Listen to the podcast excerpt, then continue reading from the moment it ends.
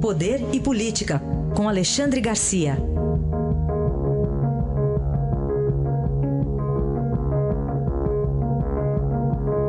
Alexandre, bom dia. Bom dia, Raíssa. Bom dia, Carolina. Bom dia. Vamos começar falando sobre aquela refinaria lá em Pasadena, na Califórnia, onde tudo começou, né?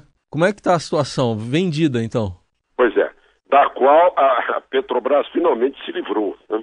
Pagou um dinheirão, pagou um bilhão quase um bilhão e 250 milhões e agora vendeu aí por 350 milhões para a Chevron.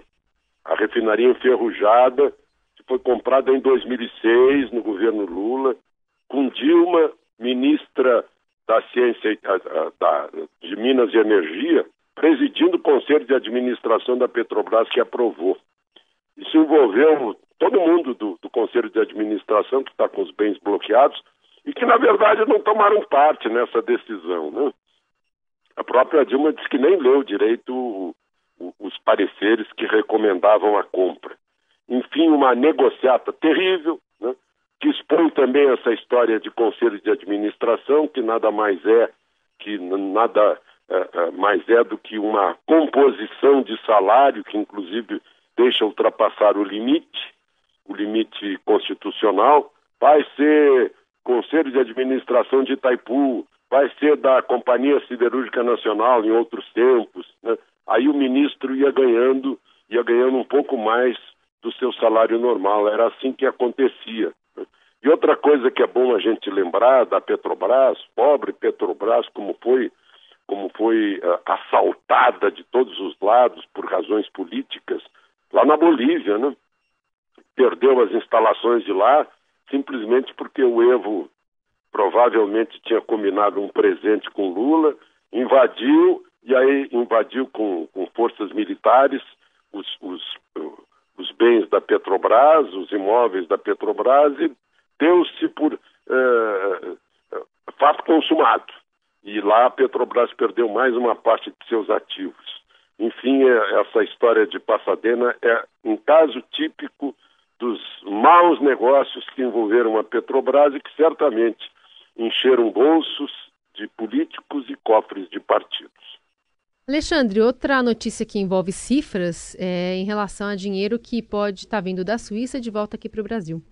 Pois é, agora a Advocacia Geral da União, depois de ter conseguido uma repatriação de 300 milhões de francos suíços, é muito dinheiro, tá, tá mais de um bilhão, né?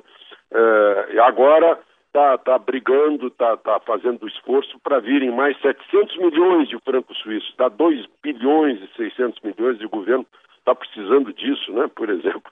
Se não conseguir um crédito suplementar uh, na Câmara e no Senado, por maioria simples, uh, não vai poder atender os compromissos da Previdência em setembro, mas esse é um outro assunto. O, uh, então, a Advocacia Geral da União está querendo que a Suíça, enfim, repatrie mais 700 milhões que estão bloqueados.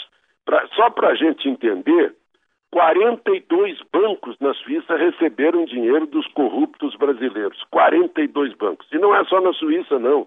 Imagina os lugares: Rússia, Mônaco, Panamá, Liechtenstein, né? as ilhas do, do, Canal da Mancha, de Jersey e, e Guernsey, uh, uh, uh, os Estados Unidos, Chile, França, Luxemburgo, Reino Unido e até Singapura. Onde quer que houvesse um banco aceitando dinheiro escuso, eles depositavam. Né? Agora uh, há acordos entre a Procuradoria da Lava Jato e as procuradorias desses países para devolver o dinheiro que está bloqueado da corrupção gigantesca que abalou esse país nos últimos anos. Para a gente fechar, Alexandre, vamos fazer aqui um olhar sobre invasões de prédios públicos. Pois é, finalmente o governo, com base num, num parecer jurídico ainda do governo Temer, de, de 2017, está orientando os órgãos públicos ao seguinte: olha, se houver ameaça de invasão, ou se houver invasão, chame a polícia. Vocês dirão, é a coisa mais óbvia do mundo, do planeta Terra, só que não era assim. O sujeito vinha com um bonezinho vermelho, uma camisa vermelha, ele podia entrar. Não era invasor, era movimento social.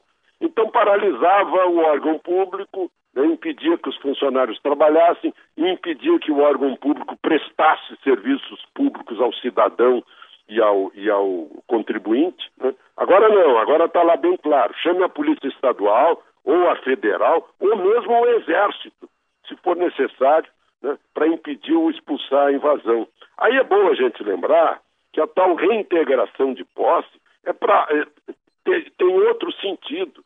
É, digamos, duas pessoas que estão discutindo a posse de um imóvel, sendo que uma delas uh, está de, de, uh, desfrutando do imóvel, né? está com o, o usufruto do imóvel. Mas a outra que está fora do imóvel é que ganhou a ação. Então, aí cabe uma ação de reintegração de posse para quem realmente uh, é o dono, segundo, segundo a polícia. Agora tem esse parecer e a obviedade de chamar a polícia no caso que alguém queira invadir só porque botou a camisa uh, de um partido, de um, um pseudo movimento social. Né? Movimentos sociais respeitam a lei em primeiro lugar. Na hora que deixam de respeitar a lei, são fora da lei. Né? É a coisa tão óbvia, tão clara, mas eh, não estava vigente nesse país.